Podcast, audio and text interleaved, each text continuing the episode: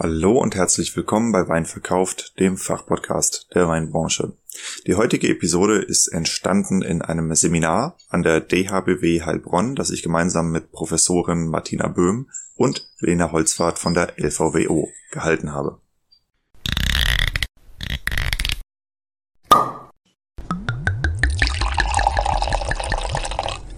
Wein gibt es nur, wenn die Winzerinnen und Winzer davon leben können.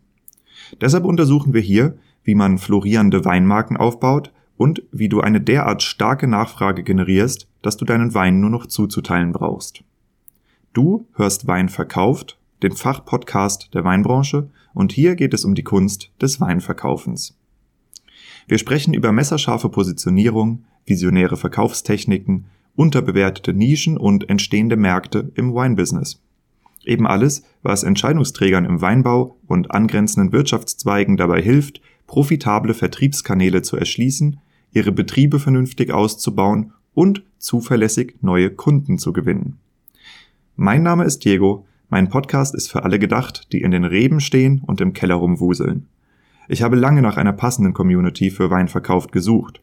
Er hat nun bei Wein Plus seinen Heimathafen gefunden und verdankt der Mitgliedschaft bemerkenswertes Wachstum. Mit der kostenfreien Mitgliedschaft bekommst du dort jeden Freitag Early Access zu einer bisher unveröffentlichten Episode von mir. Also abonniere den Podcast, um am Ball zu bleiben. Dieser Podcast wird finanziell unterstützt von Amorim, dem Weltmarktführer in der Korkproduktion. Korken sind und bleiben das Verschlussmittel der Wahl für hochqualitative Weine. Und zwar nicht nur aus Kundensicht, sondern auch in Zeiten wie diesen, wo wir weltweite Lieferkettenengpässe haben und viele Verschlusssysteme eben gar nicht mehr so gut hergestellt werden können, weil die Lieferketten im Moment blockiert sind, zusammenbrechen wegen Krieg, wegen irgendwelchen Logistikschwierigkeiten. Äh, da zeigt sich eben genau die Stärke des Korkens, weil er wird hier in unserem Kontinent hergestellt. Und solltest du darüber nachdenken, wieder auf Korken zu wechseln oder bessere Korken einzusetzen, dann ist es wohl eine ganz gute Idee, dich mal an Amorin zu wenden. Wenn du mit Wein deinen Lebensunterhalt verdienst, egal ob als Winzer, Winzerin, Sommelier, Blogger, Fachjournalist, Händler, ähm, Dienstleister für die Weinbranche, dann habe ich hier was für dich und zwar das Weinverkauft Weinmarketing-Netzwerk für Händler, für Sommeliers, für Weingüter, äh, aber auch für Fachmedien. Diese WhatsApp-Gruppen sind in letzter Zeit extrem durch die Decke gegangen. Es sind jetzt in den zwei Wochen seit Gründung schon über 250 Leute beigetreten und den Zugang dazu findest du auf meiner Homepage weinverkauft.com. Einfach ganz frontal auf das Banner drücken zu den WhatsApp-Gruppen oder weinverkauft.com slash WhatsApp eingeben oder auf den Link in den Show klicken.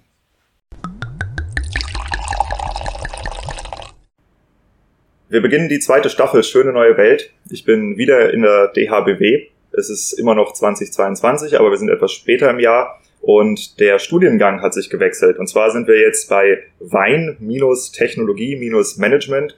Warum das Ganze so heißt, das werden wir auch gleich noch erfahren. Meine Gäste heute sind Lena und Martina. Sie leiten hier im Moment das Seminar mit mir zusammen und ich würde sagen, ihr stellt euch beide kurz mal vor. Ähm, Lena, fangen wir heute bei dir an. Bitte kurz. Ja, hallo, ich bin die Lena Holzwart. Ähm, ich bin hier an der DHBW heute auch eher als Gastreferentin, arbeite ähm, an der LVWO Weinsberg in der Abteilung Bildung und bin da zuständig für das Referat Marketing und Tourismus. Ja, mein Name ist Martina Böhm. Ich bin Professorin hier an der Dualen Hochschule in Heilbronn und ähm, zu meinem großen Vergnügen auch Studiengangsleiterin im Studiengang Weintechnologie Management. Herzlich willkommen im Podcast. Freut mich, dass ihr beide da seid und dass ihr mich auch hier eingeladen habt. Für die, die das jetzt hören, wir haben ein etwas ungewöhnliches Setting. Und zwar sitzen wir hier und werden von 18 grinsenden Studenten angeguckt, was das Ganze natürlich nochmal wesentlich verschärft in der Aufnahmesituation, aber wir werden das schon hinkriegen. Ähm, genau, es gibt jetzt verschiedene Sachen, die wir heute untersuchen wollen. Das eine, ähm, was mich persönlich interessiert, ist der Studiengang, in dem ich hier heute gelandet bin. Was genau ist das eigentlich? Weil die Leute, die meinen Podcast Wein verkauft, kennen und hören, die unterhalten sich öfter mal mit mir auch darüber, was gibt es eigentlich für Bildungsangebote für Winzer oder in der Weinbranche. Und da ist es sehr interessant zu wissen, wie die verschiedenen Universitäten, Campus Neustadt, Geisenheim, Weinsberg, ja, da wird ja auch ausgebildet, äh, Weinstefan, auch die machen was mit Wein und wahrscheinlich noch ein paar andere in Gießen. Ähm, wie unterscheiden die sich eigentlich? Ja, und welchen Schwerpunkt haben sie? Und je nachdem, was ich will, wo sollte ich hingehen? Das ist das eine Thema, was wir heute besprechen wollen. Und das andere Thema ist natürlich auch ähm, die Staffel, die hier jetzt entsteht. Das ist eine Staffel von dem Podcast Schöne neue Welt. Das ist die Staffel Nummer zwei. Und ich würde sagen, ich fange kurz mal damit an, das Schöne neue Welt Projekt zu beschreiben für euch hier, die hier zuhören, während wir gerade das Interview machen. Die grundlegende Idee hinter Schöne neue Welt ist ganz einfach, äh, ich habe bei mir festgestellt, dass das Thema Podcast ein absolut zeitgemäßes Medium ist, mit dem man eigentlich umgehen lernen sollte, meiner Meinung nach. Also man sollte es zumindest verstehen und auch wie es jetzt hier im Raum stattfindet, mal erlebt haben, wie das eigentlich ist weil jeder oder die meisten hören mittlerweile mehrere Stunden täglich Podcasts. Äh, Podcast verdrängt das Radio, Podcast verdrängt das Fernsehen, äh, Podcast verdrängt in vielen Funktionen auch die Printmedien, ja, weil bei einem Podcast kann ich zwei, drei Stunden für ein Thema in die Tiefe gehen und diese Tiefe habe ich sonst nur, wenn ich einen langen Text vor mir habe. Ja. Ähm, das heißt, das ist ein sehr, sehr interessantes Medium und ich bin ursprünglich auf den Professor Dr. Stefan Rüschen zugegangen hier von der DHBW und habe ihm vorgeschlagen, dass wir für die Leute in seinem Bereich, ähm, das ist der Studiengang Handel, dass wir dort das Thema Podcasting einführen und habe relativ schnell entdeckt, okay, das ist eigentlich, das kann man komplett seminarübergreifend, fächerübergreifend machen. Das kann man mit Designstudenten genauso machen wie mit IT-Studenten. Ähm, da ich jetzt halt den Weinbau-Hintergrund habe, äh, bin ich dann hier auf die Martina zugegangen und habe gesagt, guck mal, ähm, wir machen hier mit dem Herrn Rüschen das Projekt, habt ihr nicht auch Lust? Und ähm, so entsteht hier gerade die zweite Staffel. Es wird weitere Staffeln geben, die dann hoffentlich auch komplett fachfremd irgendwann sind. Äh, ich bin auch schon auf andere Hochschulen zugegangen damit, aber so Projekte brauchen eben auch immer einen Moment, um ins Rollen zu kommen. Deshalb freue ich mich sehr, einmal hier an euch beide gerichtet, dass ihr das ermöglicht, aber auch an die ganzen Studenten, dass ihr daran teilnehmt, weil wir werden das ganze Ding jetzt auf eine ziemliche Größe hochkatapultieren, weil wir gerade 18 neue Episoden hier im Raum sitzen haben. Das freut mich sehr. Gut, ähm, das Projekt ist soweit verstanden. Wenn ihr Fragen habt, immer reingrätschen. Ja, und jetzt würde ich sagen, gehen wir mal auf den Namen des Studiengangs ein. Wein, Technologie und Management. Was sind das für Bereiche, die da vereint werden? Warum heißt er so? Weintechnologie Management ähm, grenzt sich zu den von dir benannten anderen Studienangeboten, jetzt in Geisenheim, Gießen, Weinstefan, Neustadt oder auch in Fachausbildungen dahingehend ab. Es ist ein ganzheitliches Angebot. Ähm, es ist also wirklich von der Rebe bis zum Endverbraucher, also eben nicht nur eine reine Fokussierung auf einen bestimmten Bereich wie Weinbau, Önologie oder eben nur Betriebswirtschaft, sondern es ist ein Vier-Säulen-Modell, das eben diese Studieninhalte auch miteinander verbindet. Und eben ähm, von der Seite her ein ganzheitliches Verständnis auch vermitteln soll von dem, was passiert in, in einem Weingut, aber eben auch in den nachgelagerten ähm, Produktions- und Vermarktungsstufen. Und ähm, da wir das jetzt alles ähm, relativ offen gehalten haben vom äh, Studieninhalt, gibt es eben für alle Studierenden auch die Möglichkeit, im dritten Jahr einen eigenen Schwerpunkt zu legen. Ja, also man kann natürlich nach diesem ganzheitlichen Prinzip sein Studium fortsetzen, im Sinne von, ich belege eben naturwissenschaftlich weiter und belege auch noch ein BWL-Modul dazu. Man kann aber auch entsprechende Schwerpunkte bilden, zu sagen, nein, mich interessiert eben die, eher die önologische, produktionstechnologische Seite, dann finde ich das im Curriculum als Wahlmodul genauso wieder wie Marketingangebote, Vertriebsangebote oder eben Weintourismus für wen ist denn der Studiengang gedacht? Also ist das eher für die kleinen Winzer, die jetzt den kompletten Betrieb managen müssen? Ist das für Genossenschaftler oder ist das für Leute, die im Weinhandel landen werden? Also tatsächlich ist es ja immer eine Frage, wie wird ein Angebot ähm, auch im Markt angenommen? Auch das gibt's ja. Äh, Bildungsangebote bewegen sich auch in einem Bildungsmarkt tatsächlich und unsere Spannbreite umfasst alles. Also wir haben das ganz kleine Familienweingut als duale Partner mit an Bord bis hin zu den Branchengrößen ähm, wie Henkel Fresnay, ja. Aber auch die Handelsseite ist vertreten. Also das könnte ich jetzt gar nicht so an der Stelle äh, explizit mit einem Schwerpunkt aus, auseinander definieren. Das wird tatsächlich wohl ähm, den Bedürfnissen der Branche auch gerecht. Was sind denn die Bedürfnisse? Die Bedürfnisse sind meines Erachtens ähm, direkt einsatzfähige Mitarbeiter zu haben, ja, also die ich eben auch über drei Jahre in dieser in diesem Ausbildungsprozess begleite und dann eben nicht mehr intensiv einarbeiten muss, sondern die eben im Rahmen dieser drei Jahre auch die Gelegenheit haben herauszufinden, wo sehe ich mich? Ja, bin ich jetzt eher derjenige, der in den Weinkeller möchte, der in den Weinberg möchte oder der in die Vermarktung möchte? Und diese dann auch direkt sozusagen einsatzfähig übernehmen zu können. Also der Bedarf in der Branche ist sehr groß. Die Nachfrage nach ähm, Nachwuchs oder Führungskräften, der ist da, ganz unbestritten, sicher größer, als es tatsächlich an Absolventen gibt. Und von daher würde ich das mal als klares Kriterium nehmen. Ja? Inwiefern werden Absolventen dann auch direkt übernommen von ihren dualen Partnerbetrieben? Hm. Ja, ich finde, das ist ein sehr interessanter Punkt, den du da bringst, weil eins der Hauptleitwesen von Leuten, die jetzt irgendwie gerade einen Job suchen, gerade nach der Uni, ist ja, dass du eigentlich äh, irgendwie am besten drei Masterabschlüsse in der Tasche haben musst, 20 Jahre Berufserfahrung und kein Gehalt verlangst. Also das sind ja die, die Art von Stellenausschreibungen, die dann oft irgendwo da, äh, die man dann findet. Und wenn du sagst, direkt einsatzfähige Mitarbeiter, das spielt ja wahrscheinlich auf das duale Ausbildungssystem an, wo du eben auch deutlich mehr Arbeitserfahrung sammelst. Wie genau ist denn der Studiengang hier aufgebaut? Also wie läuft der ab?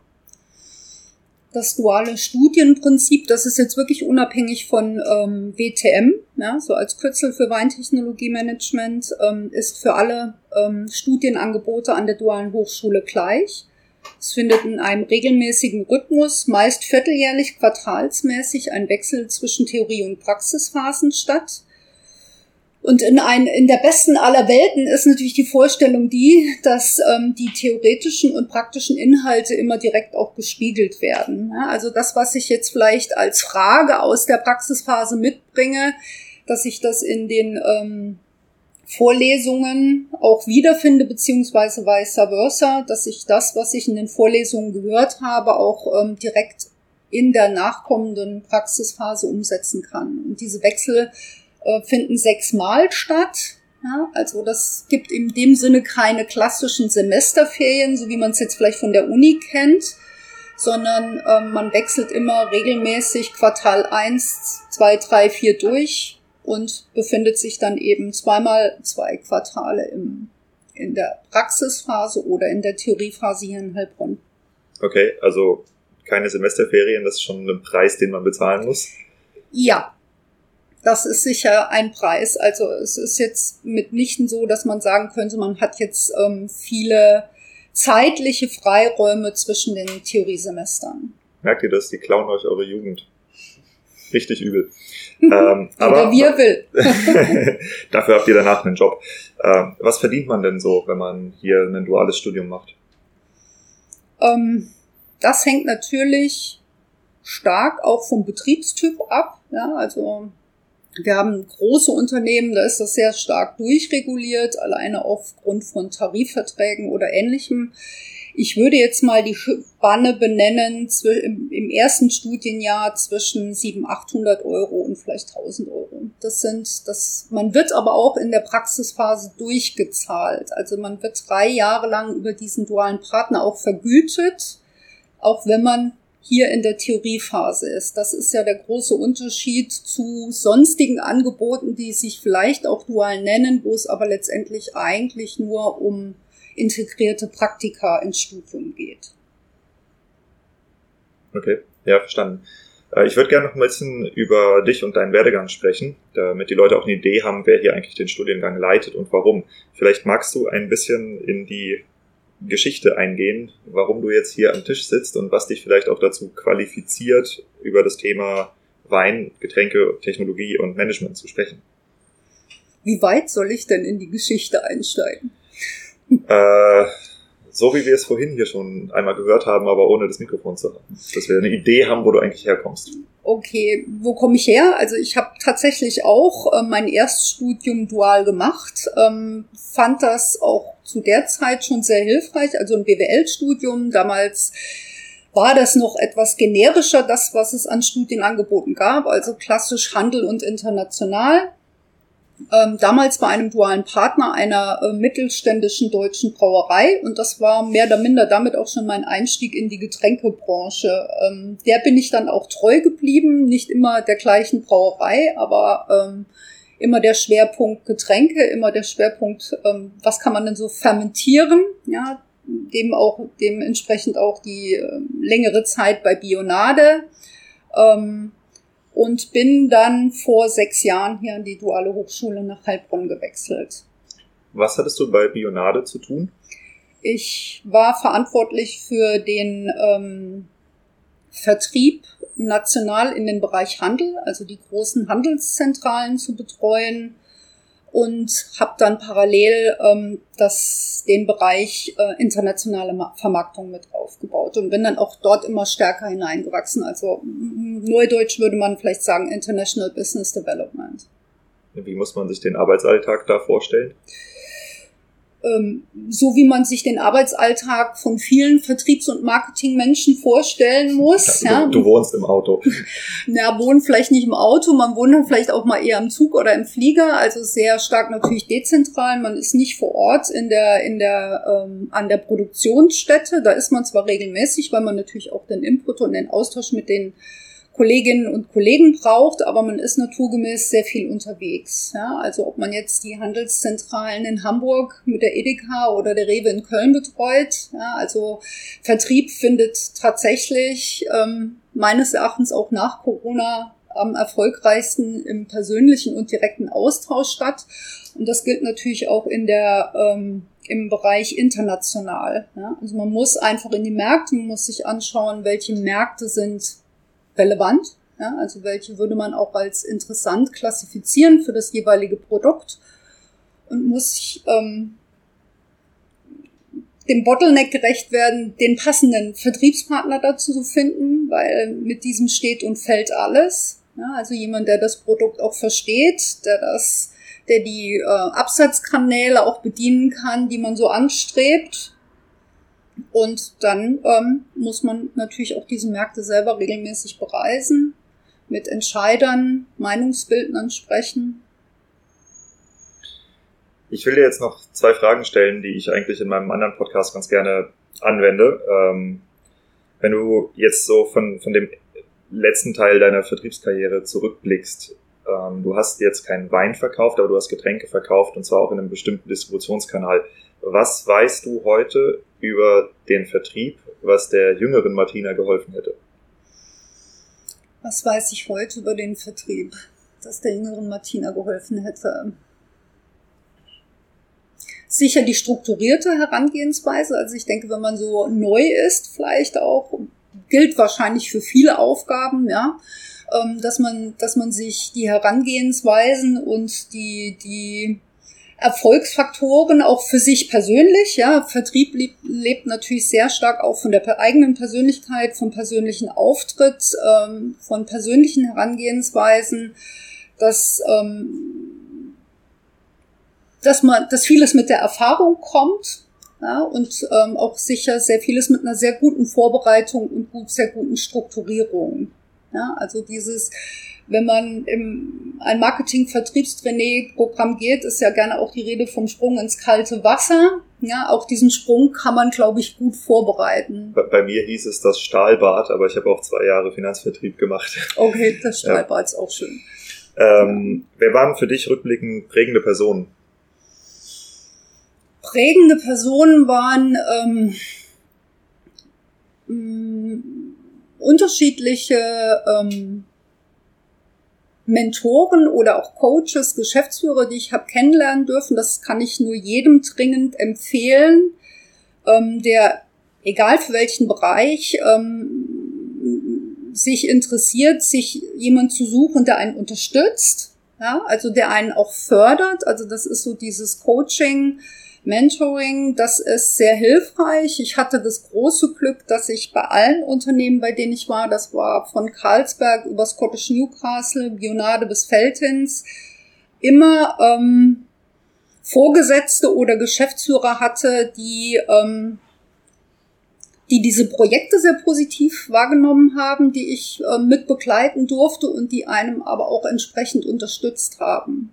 Ja, also man muss sich die Menschen suchen, ich sag mal, wo man möglichst hohen vielleicht auch Fit hat, von denen man viel lernen kann und die aber auch bereit sind, einem zu unterstützen. Das ist ja auch eine massive Mehrarbeit für so jemanden. Also äh, ich hatte auch jetzt rückwirkend betrachtet zwei Mentoren. Einen davon ein Mensch, den ich überhaupt nicht mochte, totaler Choleriker, schrecklich, aber einen Großteil meines Vertriebserfolgs verdanke ich dieser Person tatsächlich. ähm, wie, wie würdest du denn daran gehen oder wie bist du daran gegangen, ähm, so einen Mentor für dich von deiner Seite aus zu entwickeln? War das eine bewusste Entscheidung oder war das einfach eher eine Art Freundschaft, die da entstanden ist? Also wie, wie macht man das als jüngerer Mensch? Also das ist natürlich ein Stück weit der Vorteil von einem dualen Studium, dass ähm, dem Partnerbetrieb in der Regel auch bewusst ist, dass es sowas wie einen Mentor oder einen Ansprechpartner gibt ähm, mit dem man sich auch dazu austauschen kann, also im Sinne von persönlicher Entwicklung. Den hatte ich glücklicherweise bei Karlsberg von Anfang an. Das ist der Rudi Gorius, ähm, alter, sehr geschätzter Kollege von mir. Aber ich würde auch jedem raten, einfach ähm, sich ähm, ein Herz zu nehmen oder den Mut zu fassen und dann Menschen, die man gut findet oder von denen man lernen möchte, auch einfach mal anzusprechen. Ja, man wird wahrscheinlich erstaunt sein. Also man rechnet vielleicht erstmal sehr stark mit Ablehnung oder Desinteresse, aber das ist überhaupt nicht der Fall. Hm. Ja, vor allem ist es ja auch ein Zeichen von Wertschätzung und äh, auch ein Zeichen von Respekt, wenn du um Rat gefragt wirst. Also fast kein Mensch mag es nicht, um Rat gefragt zu werden. Zum Beispiel. Ja. Martina, vielen Dank. Wir springen jetzt ein bisschen und zwar springen wir rüber zur Lena. Lena, äh, du bist dran. Erzähl uns mal kurz, äh, wer du bist und wie du dazu gekommen bist, dass du jetzt auch hier eine Klasse unterrichtest. Okay. Äh, ich bin Tochter von einer Winzerfamilie ähm, aus dem württembergischen Klebron, also gelegen beim Freizeitpark Tripstrill, ähm, weil sonst kennt eigentlich fast niemand diese wunderschöne Ortschaft. Ähm, und so kam ich eben zum Thema Weinbau, äh, habe eben dann auch in Heilbronn studiert. Damals gab es leider noch kein Weintechnologie-Management. Ich habe Weinbetriebswirtschaft ähm, an der Hochschule Heilbronn studiert. Damals gab es auch eine Kooperation mit der LVWO Weinsberg, wo ich ja heute tätig bin. Genau, um auch da eben die weinbauliche und önologische Praxis ab, abzudecken. Genau, ähm, nach meinem Bachelorstudiengang äh, und zwischendurch einigen Praktikas in Meersburg am Bodensee oder auch in Neuseeland bei Newdorf Vineyards ähm, habe ich dann noch mein Masterstudium angefangen in Bern in der Schweiz und war dann da eben in Kursen in Schorschel unten am Genfersee für die Önologie, Önologie genau. Und dort hat es mir dann sehr gut gefallen, dass ich dann noch was länger geblieben bin. Und nach drei Jahre oder dreieinhalb Jahre in der Schweiz bin ich dann wieder zurückgekommen und habe dann eben hier mich wieder fachlich ähm, ja fokussiert und an der LVWO Weinsberg beworben und ein Referendariat gemacht, ähm, um eben dort auch ähm, unterrichten zu dürfen. Als Lehrerin arbeite ich da jetzt im Bereich Weinmarketing und Weintourismus. Das Thema Weintourismus, äh, das finde ich extrem interessant, weil das war einer der Leidenspunkte, den ich in meinem Weinwirtschaftsstudium in Geisenheim hatte. Ähm, das, das, ich weiß nicht warum, aber der Weintourismus, der wurde dort nicht so richtig beachtet. Und ich glaube, dass es ein ganz wesentlicher ähm, Vertriebsfaktor ist. Vor allem jetzt, wo wir gesehen haben, Lockdowns, äh, alle machen Deutschland, äh, Deutschland in Urlaub, Urlaub in Deutschland so rum. Ja, ähm, was genau unterrichtet ihr im Punkto Weintourismus? Das interessiert mich sehr. Ähm, wir haben jetzt in jüngster Zeit dieses Burgberghäuschen ähm, in Weinsberg an der Weibertreu, also am Burgberg, wo eben oben drauf die Weibertreu ist. Und da dürfen jetzt die unsere Schüler einmal im Kurs quasi dieses Häuschen bespielen und da eben Weine ausschenken und ihre Klassenkasse aufzubessern. Also ist das ein Weinstand? Das ist ein Weinbergshäuschen, das ist mehr als ein Weinstand, das ist ein wunderschönes Weinbergshäuschen. Äh, wenn man sich das mal anschaut, es ist total schade, dass es viele Jahre eben nicht genutzt wurde. Äh, aus Sandsteinmauerwerk, wirklich fast so hoch wie ein normales Häuschen oder normales Haus. Ähm, und es wurde jetzt gemeinsam ähm, mit dem Land eben äh, tauglich gemacht, um dort den Weinausschank äh, machen zu können. Und es ist jetzt gerade die neueste weintouristische ähm, Errungenschaft genau vor der Haustür quasi. Das, und das Schöne ist eben diese Kombination, dass man es einerseits äh, zur Vermarktung von den Weinen unseres Staatsweinsguts benutzen kann und andererseits aber auch für die Bildung nutzen kann und die Schüler dann gleich in der Praxis etwas umsetzen können, äh, da zu planen und das selber zu organisieren, wie sie zum Beispiel hat die letzte Klasse jetzt ein Afterwork, ähm, eine Afterwork-Veranstaltung an einem Donnerstagabend gemacht und ähm, konnte das von vorne bis hinten durchorganisieren, selber umsetzen und da lernt man natürlich dann in der Praxis gleich am, mehr, am meisten, als wenn man jetzt nur äh, im Unterricht ein Klassenzimmer durchnimmt. Ne? Hm, ja klar. Und äh, beim Bereich Weinmarketing, was unterrichtet ihr da? Also wie sieht das aus, der Unterricht? Auch da ist es ähm, so, dass man versucht, praxisnah zu arbeiten. Da haben wir zum Beispiel auch das SEC-Projekt, das unsere Schüler von Einstieg TK1, also unsere Technikerausbildung geht über zwei Jahre, Vollzeitschule muss man vielleicht dazu sagen. Äh, die fangen eigentlich am ersten Tag mit dem SEC-Projekt an und schließen dann äh, kurz bevor sie fertig sind im zweiten Jahr damit ab. Und da können wir quasi viele Elemente im Marketing direkt, sei es bei der Gestaltung von der Flasche, Zielgruppen, an wen möchte ich denn das Produkt richten, Story, welche Story erzähle ich denn zu meinem Produkt, äh, wo möchte ich das Produkt platzieren. Das kann man dann eben immer begleitend zu dem SEC-Projekt durchnehmen. Das ist so die Kombination von Theorie und Praxis.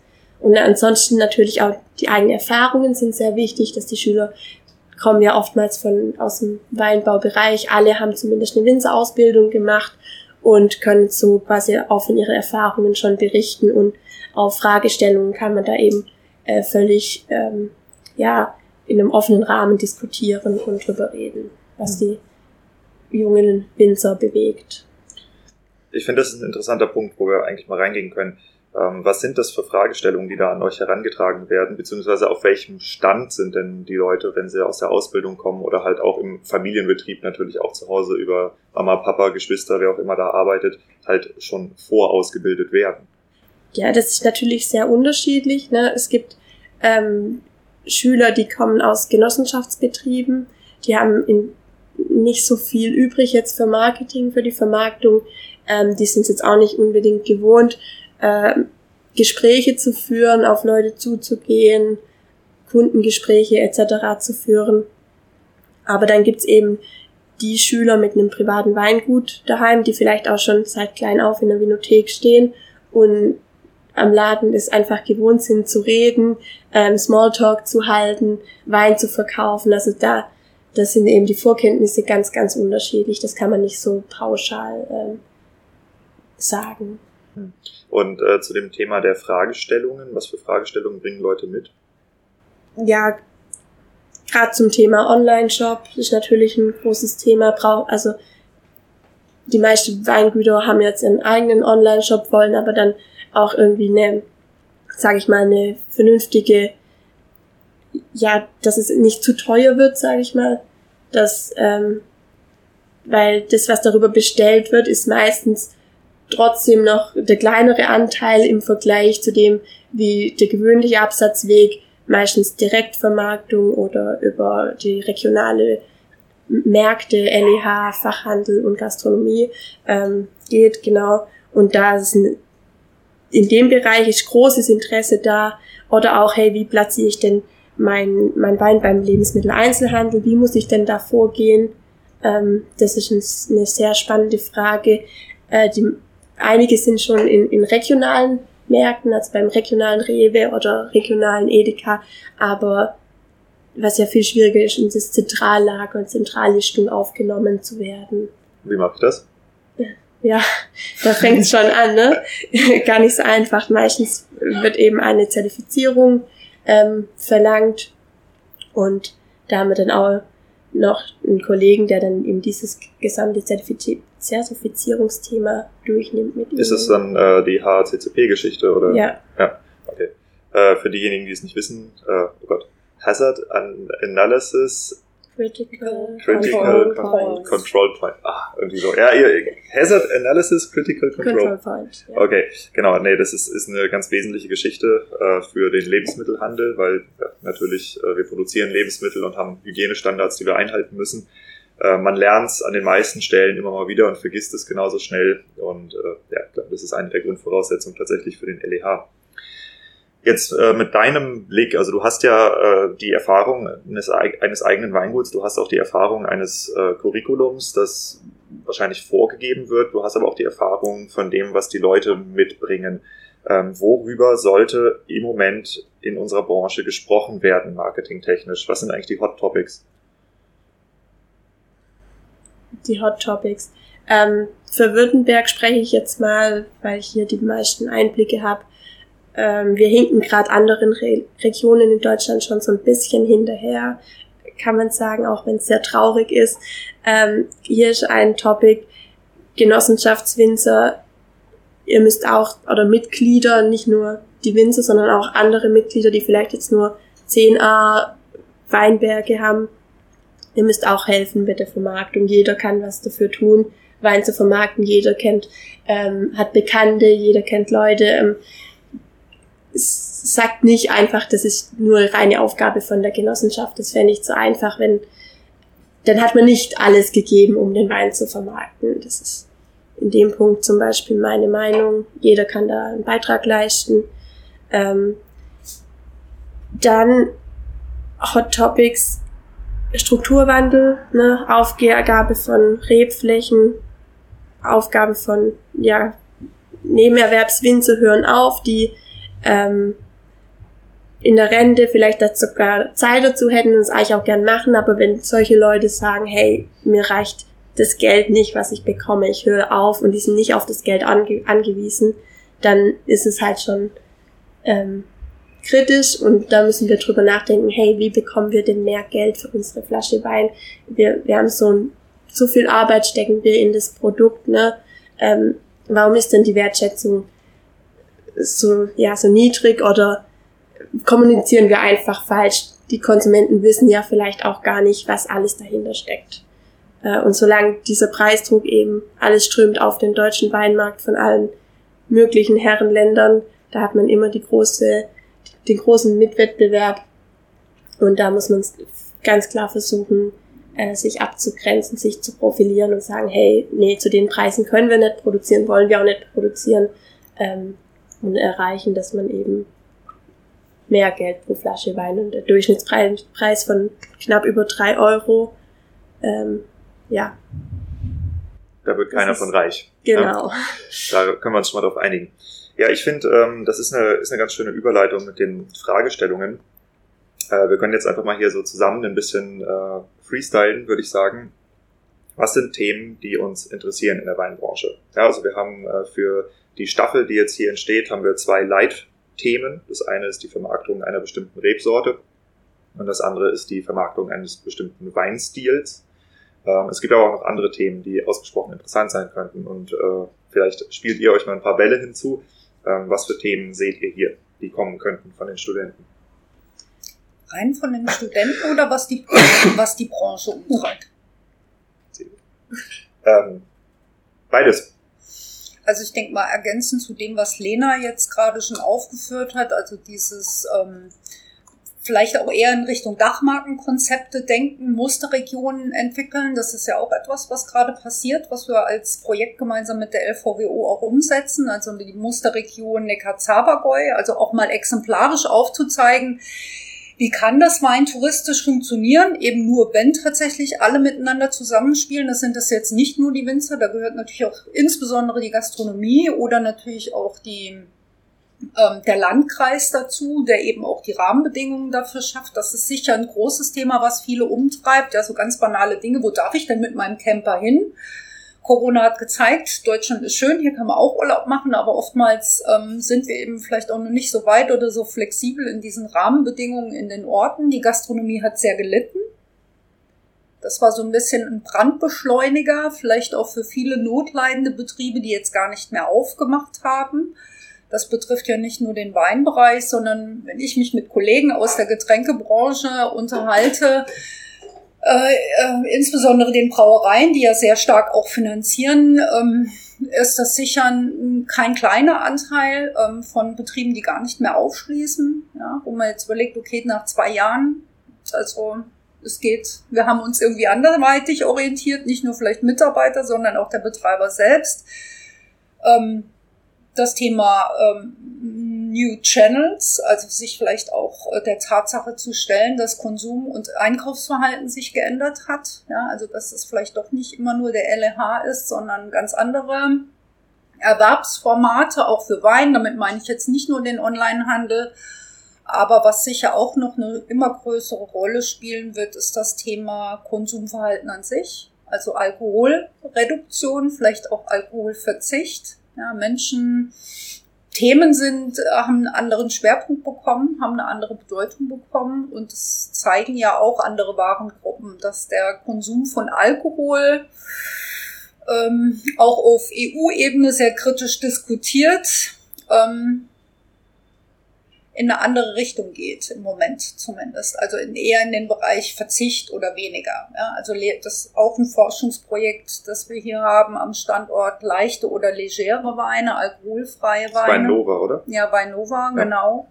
Also ähm, das macht man ja nicht aus Spaß, weil man sagt, man jetzt wäre schön, wir forschen einfach mal munter vor uns hin, sondern weil man schon auch den ganz konkreten Bedarf aus der ähm, ähm, Branche gesehen und gehört hat, zu sagen, wie können wir uns positiv aufstellen? Das ist, ne, die Nachfrage wird immer größer. Wie können wir dem gerecht werden? Hm.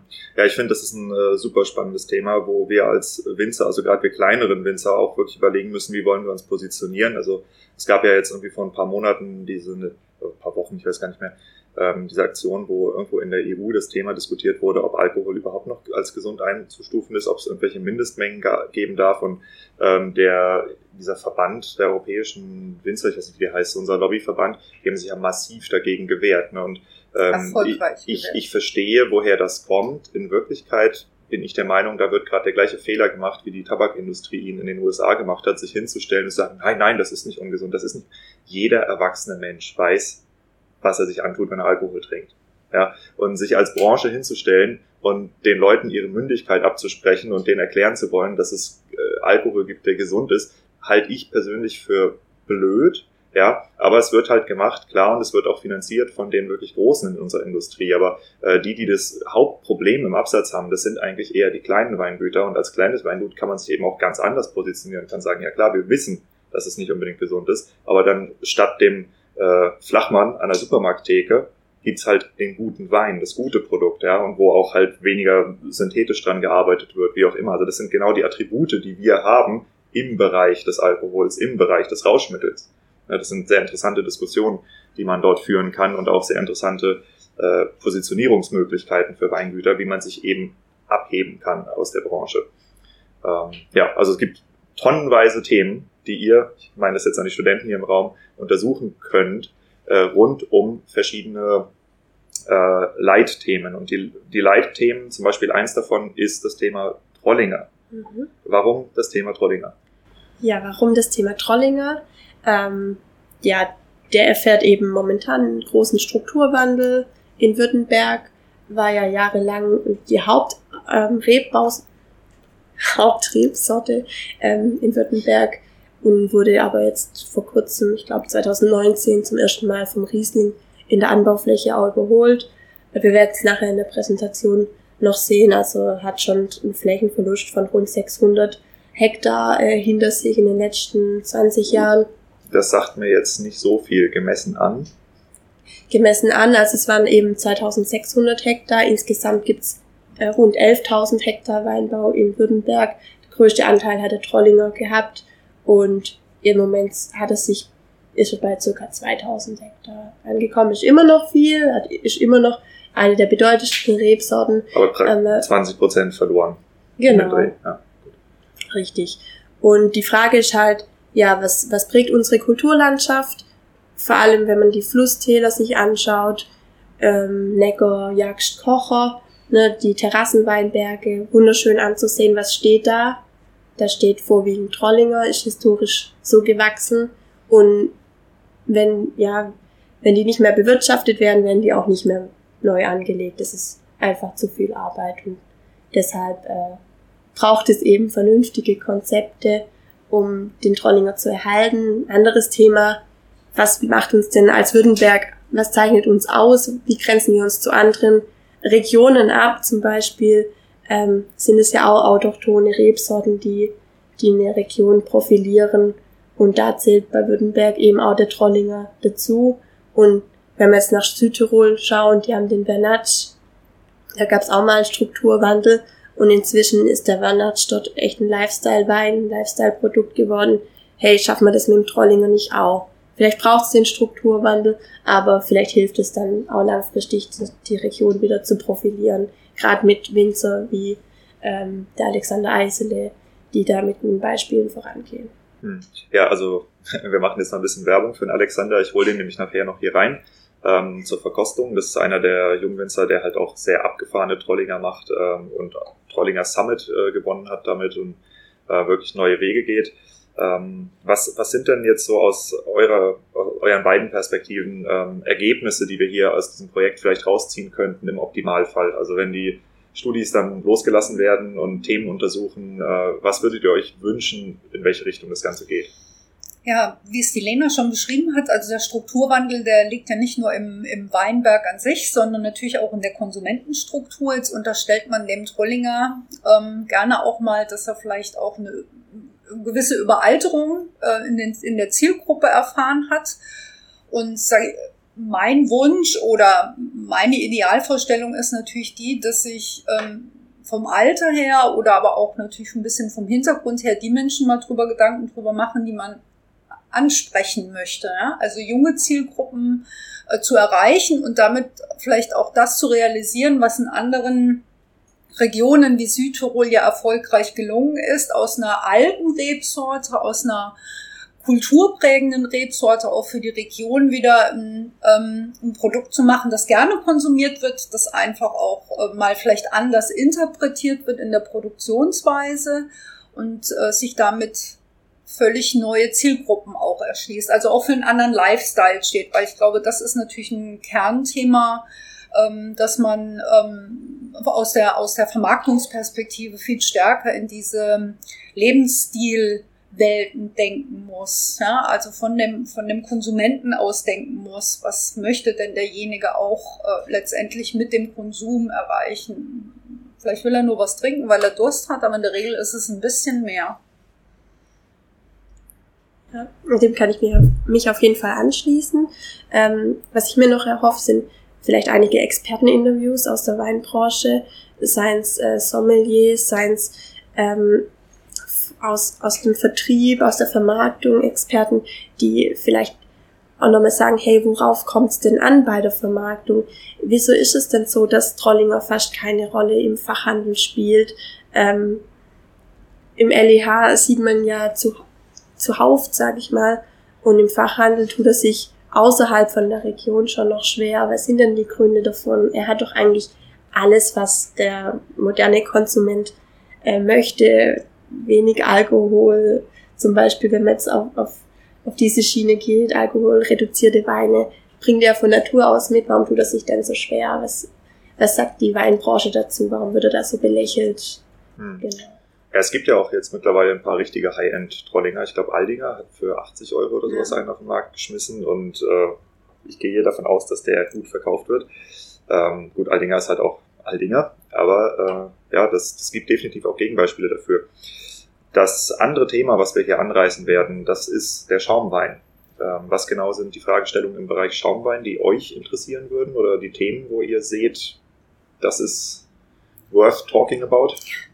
Worth talking about ist, das ähm, ist jetzt sehr projektgetrieben auch. Also ähm, diese, diese Fragestellung resultiert auf der sich anbahnenden Präsentation des SECT-Projekts ähm, im Kurs. Und ähm, worüber ist es wert zu sprechen? Natürlich über die Intention, die einen getrieben hat, einen Sekt so zu produzieren, so zu positionieren, wie das die einzelnen Arbeitsgruppen in diesem Sektprojekt vor fünf Semestern auch mal gedacht haben. Ja? Hat sich das erfüllt? Hat vielleicht auch die Idee, die man so ursprünglich mal hatte, eine, eine Veränderung erfahren, vor welchen Herausforderungen oder auch ähm, äh, Krisen ist man gestanden in so einer Arbeitsgruppe und was ist letztendlich das, die Kernmessage, die man, ne, an, an welche Zielgruppe soll welche Kernmessage über, übermittelt werden an der Stelle? Hm, was ich auch mal gut finde, sind die sogenannten Fuck-Ups und Learnings aus, aus einer Gruppenarbeit. Lessons learned, ja. Lessons learned, ja. Genau, ähm, jetzt mal einmal in die Runde hier gefragt. Seid ihr das mit dem Sekt? Also ihr habt alle guten Sekt gemacht?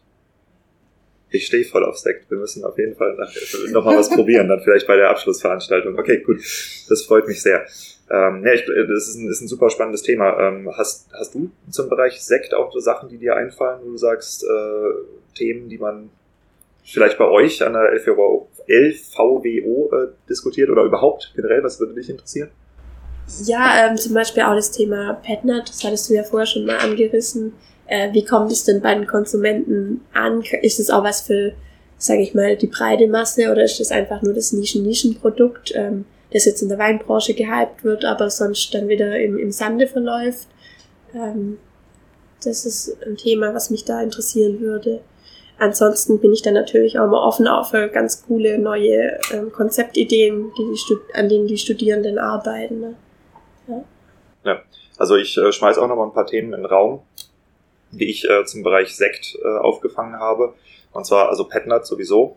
Ähm, einfach was hat es, was ist es für ein Produkt? Ähm, die Wertschöpfung, ganz interessantes Ding beim Petnut, weil ich habe halt so wenig Verarbeitungsschritte. Ne? Ich habe einen Sektgrundwein, den äh, mache ich zu mit einem Kronkorken. Ich habe keine Agraffe, keine Sektsteuer und das Zeug, guckt euch mal den Durchschnittspreis an von Petnat. Da wisst ihr, wo man Geld verdient. Ähm, dann gibt's auch das Thema der Sektgrundweine. Ausgesprochen interessantes Ding. Also äh, ich habe den Volker Raumland interviewt, der ist ja der Präsident vom äh, Sektmacherverband äh, und die das boomt wie blöd. Also der der Markt für High-End-Sekt boomt extrem. Und zwar so sehr, dass man ein Problem mit den Grundweinen hat, weil das müssen ja handgelesene Grundweine sein. Und ich glaube, das ist für viele Betriebe, die halt äh, Fassweinlieferanten sind, dass das dass da ein sehr spannender und möglicherweise auch übersehender Markt der handgelesenen Sektgrundweine stattfindet, weil die Nachfrage so hoch ist. Ja, und die Fassweinpreise müssen wir nicht drüber reden, kennt ihr wahrscheinlich, ich hoffe, ihr kennt sie. Äh, das ist ziemlich übel. Ja, das ist richtig übel. Und äh, das sind lauter Themen, die man im Bereich Sekt eben sich auch angucken kann, wenn man jetzt nicht so endkundenmäßig orientiert ist, sondern auch wirklich B2B-mäßig orientiert ist. Wie kann ich als reiner Winzer, der reiner Trauben- oder Grundweinlieferant bin, vielleicht meine Lukrativität massiv erhöhen, indem ich das Produkt, Produkt ein bisschen umbaue, das ich auf den Markt schmeiße. Also auch so kann man über Trollinger oder über Sekt nachdenken. Ja? Gut, ähm, wir haben eine Dreiviertelstunde voll. Ich denke, das ist so die Dimension, die wir hier in dem Projekt nicht überschreiten sollten. Im Gegenteil, ich denke für euch äh, Studis hoffen wir mal, dass wir eher so unter einer halben Stunde bleiben. Ist ein bisschen einfacher. Wer drüber hinausgeht, ist es kein Grund, hier durchzufallen. Überhaupt nicht. Äh, das ist nicht wie bei einer Bachelorarbeit, die dann auf 15 Seiten begrenzt sein muss oder sowas. Die hört sich alle Diego an wir müssen uns die anhören, das ist das eine, aber wenn das Thema wirklich interessant wird, also ich bin der Letzte, der äh, Podcasts abbricht in der Regel, also ich mache zweieinhalb Stunden und das sind auch meistens die bestgehörten. Ähm, ja, aber ich denke, wir haben viel zu erwarten und das ist das, was ihr jetzt liefert. Und an die Zuhörer würde ich sagen, vielen Dank, dass ihr bis jetzt dabei seid. An euch beide, vielen Dank, dass ihr das hier auch möglich macht und viel Spaß. Viel Spaß. Ja, ich bin gespannt.